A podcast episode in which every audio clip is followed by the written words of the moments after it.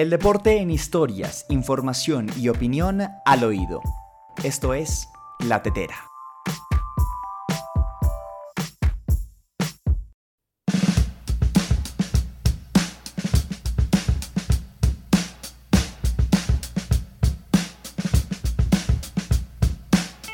¿Cómo están amigos? Bienvenidos a una nueva entrega de La Tetera, sí, el podcast de la última línea. Los saludo con la taza en mano, deseando que usted tenga una excelente mitad de semana y que si en este momento se encuentra en casa o en su defecto yendo al trabajo, a punto de entrar a una reunión o a punto de entrar a estudiar, pues inicie el miércoles recargado y además de eso conociendo todo el panorama deportivo, porque en este momento lo que nos incumbe es realmente eh, robusto, porque el pasado martes, es decir, ayer, tuvimos gran actividad en muchos aspectos. Tour de Francia para Colombia, Copa Libertadores, donde también hubo participación de equipos colombianos, noticias que tienen que ver con eh, el rentado nacional hablando del fútbol y también todo lo que tiene que ver con la previa de los Juegos Olímpicos. Usted quédese porque dentro de los próximos minutos conocerá todo lo que sucede en el panorama fútbol, por lo menos en Colombia y Latinoamérica. Eso es la tetera.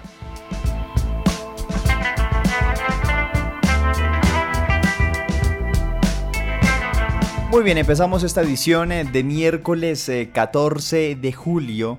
Hablando nada más y nada menos que de Camila Osorio. Sí, la tenista sensación en Colombia aseguró su paso a los Juegos Olímpicos de Tokio 2020. No lo veía venir, no lo veía venir María Camila porque si bien había tenido un crecimiento realmente importante con su consagración en la Copa Colsanitas y con su muy buena presentación en el último Grand Slam de Wimbledon, pues no lo veía venir. Y esa raíz de eh, la baja de Bianca Andrescu, una de las top 10 del circuito WTA, pues que se le permite a María Camila ingresar a Tokio 2020. Todo está pasando realmente rápido para la cucuteña, pero no es de rápido por casualidad, es rápido porque se lo merece, porque su trabajo ha sido realmente impresionante, porque su crecimiento deportivo y profesional también la avalan y eso sin lugar a dudas le ha eh, asegurado una plaza en las justas deportivas más importantes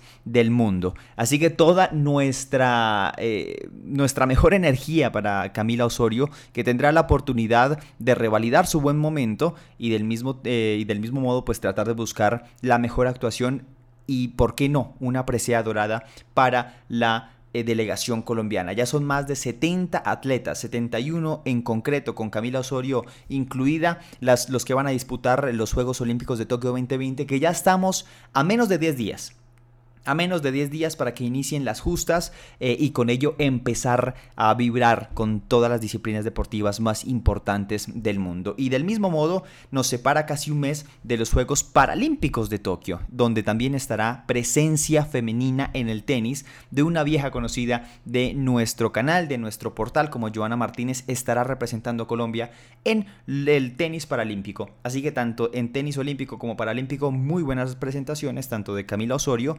consiguió su puesto y buscará revalidar su buen momento, como de Joana Martínez, que le hacemos mención también porque es miembro activo de nuestro portal. Y si tenemos que hablar de grandes eh, deportistas colombianos y su presente, tenemos que hacerlo de Rigoberto Urán. El ciclista oriundo de Urrao está haciendo una maravillosa actuación en el Tour de Francia, la carrera ciclística más importante del mundo, que quizá nosotros no esperábamos, pero que al fin y al cabo se está dando. Es segundo en la general, continúa consolidándose en esa difícil posición de una carrera bastante, bastante complicada y que luego de estar un tanto alejado de las carreras de alto rendimiento, pues está firmando una notable actuación. Lo propio también para Nairo Quintana, que no está dentro del top 10 de la general del Tour de Francia, pero sí se está mostrando como lo que es un excelente escalador y está firmando grandes actuaciones en cuanto a etapas de montaña se refiere. Pero para ello hemos invitado a alguien que ustedes ya conocen, a don David Paolo, que nos va a hablar de toda la actualidad del Tour de Francia. Una etapa de transición se presentó hoy en el Tour de Francia que tuvo salida en Paz de la Chase y llegada en la población de Saint-Gaudens, en un recorrido de 169 kilómetros y que estuvo marcado por el clima frío y a veces lluvioso que marcó la fracción. Par de fugas se presentaron en las cuales dividieron al lote en cuatro grupos pequeños donde los favoritos esperaron y decidieron no atacarse a fin de no perder tiempo en la tabla de clasificación general, la cual tiene cada vez más perfilado como ganador de la competencia a un Tadej Pogacar que se muestra imbatible. El ganador de la etapa del día fue Patrick Conrad del equipo Bora que celebró en solitario en la meta en segundo lugar y a 42 segundos se ubicó Sonny Cobreri, quien llegó en esta fracción. La clasificación general de la competencia tiene a Pogacar como líder a 5 minutos 18 segundos de su perseguidor, el colombiano Rigoberto Urán, y a 5 minutos con 32 segundos del ciclista danés Vinegar, recordando que el ciclista ecuatoriano Richard Carapaz se ubica cuarto en la tabla a un segundo solamente del danés y de hacer el podio. La etapa de mañana se perfila como una de las más difíciles de la competencia, con llegada en alta montaña y la presencia de los Montes Pirineos a 2.215 metros de altura, siendo catalogado por el director de la competencia como el puerto más duro de los Pirineos, donde prácticamente tendremos una de las últimas opciones para los perseguidores del líder en la búsqueda de destronarlo en la clasificación. Pero en sus palabras sexuales, Rigoberto Urán menciona lo siguiente, lo mejor es aguantar en las montañas, la crono no me viene mal, refiriéndose a la etapa que se desarrollará el día sábado. Como dato final, en la primera y única vez que se ha realizado este recorrido en el Tour de Francia, se impuso el ciclista colombiano Nairo Quintana justamente en la edición del 2018. Muy bien, esa era la radiografía del Tour de Francia por nuestro queridísimo amigo don David de Paolo. Recuerde usted que si quiere estar al tanto de lo que sucede en esta importante carrera, tiene que estar pendiente de las redes sociales de Cambio de Frente. CFE Deportes en Instagram, Twitter y Facebook día tras día suben resúmenes de cada etapa de esta carrera. Usted no se lo puede perder, yo estoy seguro que no se lo va a perder. ¿Cómo va el día? ¿Cómo va la mañana? Espero que usted de verdad se encuentre muy bien y que esté preparadísimo para afrontar todos los retos que se avecinan el día de hoy. Estoy seguro que va a ser así. El que sí va a descansar, el que sí va, se va a tomar un reposo y va a tener tiempo para pensar y meditar, va a ser Roger Federer. Eh, no va a tener participación en las justas olímpicas de Tokio 2020. Al parecer, sigue acarreando una molestia en una de sus rodillas eh, luego de la temporada de césped. Recordar que disputó Halle y también disputó parte de Wimbledon, pero las molestias físicas le marginaron de continuar en las instancias definitivas del tercer torneo de Grand Slam de la temporada se presume que son las últimas, o que iban a ser mejor, las últimas justas olímpicas de su majestad, del tenista suizo. Eh, y al parecer, y teniendo en cuenta su eh, antecedente físico o los problemas que ha acarreado en los últimos años, pues bueno, uno pensaría que eso es muy cierto, que está muy cerca de no solo afrontar las que pudieron haber sido sus últimas justas olímpicas, sino al mismo tiempo está muy cerca de afrontar sus últimos torneos del circuito, sus últimos torneos como tenista activo. Lo que quede de Roger Federer, sea el tiempo que sea, hay que valorarlo y hay que disfrutarlo. No tenemos otra cosa, porque usted y yo, usted que me está escuchando en este momento y yo somos privilegiados de ver a uno de los grandes y más icónicos deportistas, no solamente del tenis, sino de todo el deporte en general. A recuperarse, Roger.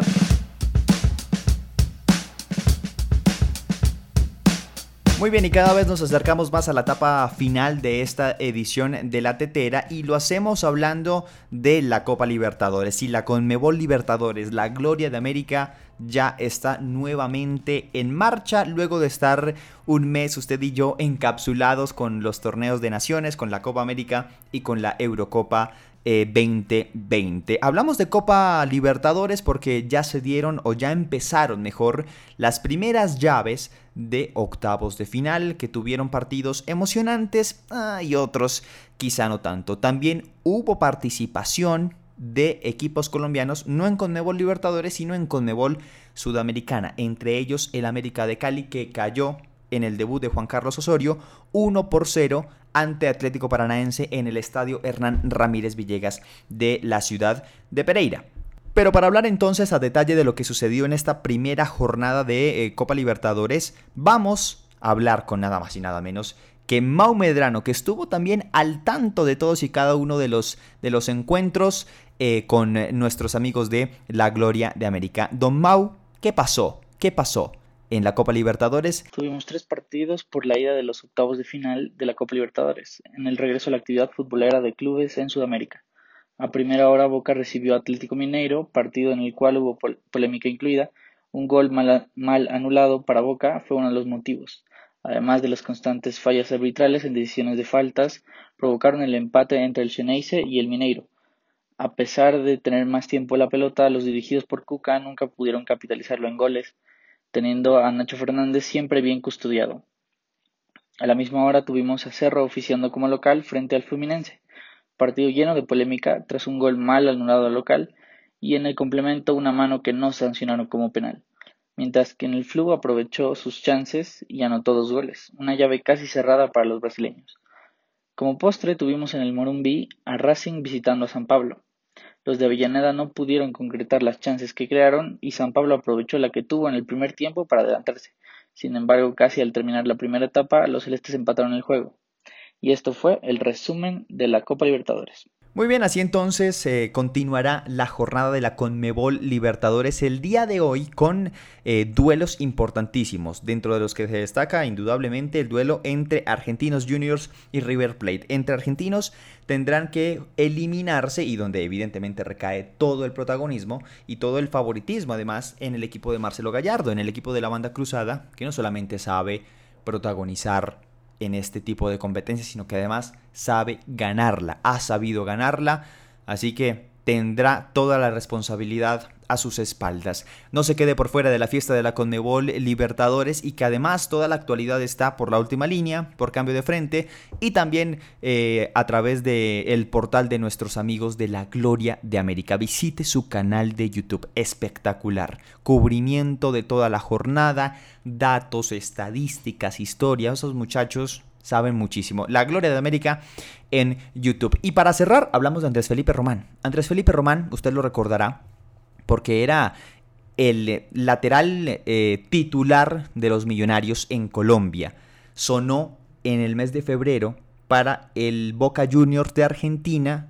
Ya todo estaba concretado, el muchacho fue a Argentina, se hizo los exámenes médicos, parecía que todo iba muy bien y se le encontró al parecer una falla, una afección eh, de carácter cardíaco, lo cual le marginó no solamente de vincularse al equipo Ceneice, al equipo de Boca Juniors, sino que además le marginó continuar con la temporada en los Millonarios, todo por precaución y todo en aras de eh, identificar cuál era el problema que tenía y si en efecto podía o estaba apto para continuar compitiendo en alto rendimiento. A partir de ese momento, hasta hace unos pocos días, Andrés Felipe Román pues fue sometido a muchísimos exámenes médicos en Colombia y en otros países del mundo con el objetivo de identificar qué era lo que le estaba pasando. Y en el comunicado que emitió ayer Millonarios sobre el estado de Andrés Felipe Román, concluyó el Club Azul que Andrés Felipe Román puede continuar compitiendo en alto rendimiento. Una noticia espectacular tanto para él como para todo el mundo y el ambiente del fútbol en Colombia porque es un notable, excelente jugador. Se concluyó que el jugador no presenta condición de miocardiopatía hipertrófica y que en su lugar se le diagnosticó corazón de atleta. No le impide, según los médicos, eh, continuar con su carrera profesional. Esto no es una limitante, ya tiene la alta médica y pues bueno, enhorabuena para Andrés Felipe Román, que ya nuevamente hace parte del plantel profesional, en realidad nunca dejó de serlo, quiero decir que ya hace parte de los trabajos específicos del equipo dirigido por eh, Alberto Gamero, así que muy bien para Millonarios, muy bien para Andrés Felipe Román, un jugador con bastante proyección y que incluso puede ser ficha clave en caso de que retome nivel, por supuesto que sí, para los procesos de selección Colombia, los cuales ya ha hecho parte y que por ende también significará una pieza de recambio importante si se trata eh, y si las condiciones se dan para Reinaldo Rueda en la selección nacional.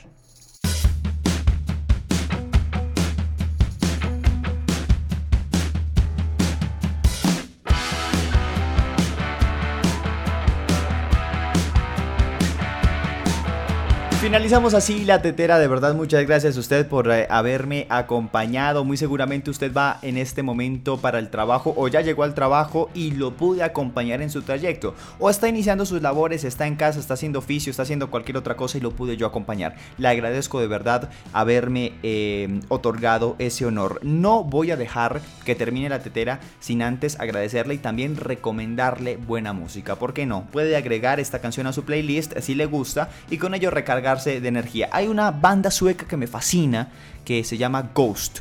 Es una banda de heavy metal que tiene una puesta en escena realmente interesante y que quizá en determinados momentos puede ser quizá un tanto transgresora. Pero hay una canción en específico de esta banda que me gusta mucho que se titula Square Hammer. Square Hammer, uno de sus sencillos, miembro o eh, parte de su EP eh, Popstar lanzado en enero de 2017. Una canción en realidad muy simple, eh, por lo menos musicalmente hablando, obviamente no la estoy menospreciando, tampoco soy músico, eh, pero que brinda una atmósfera y un feeling realmente interesante. Usted la va a escuchar por un par de segundos aquí y le invito entonces que la escuche completa y la agregue a su playlist y que si le gusta, la escucha y se la goza, pues sepa que la escuchó en la tetera.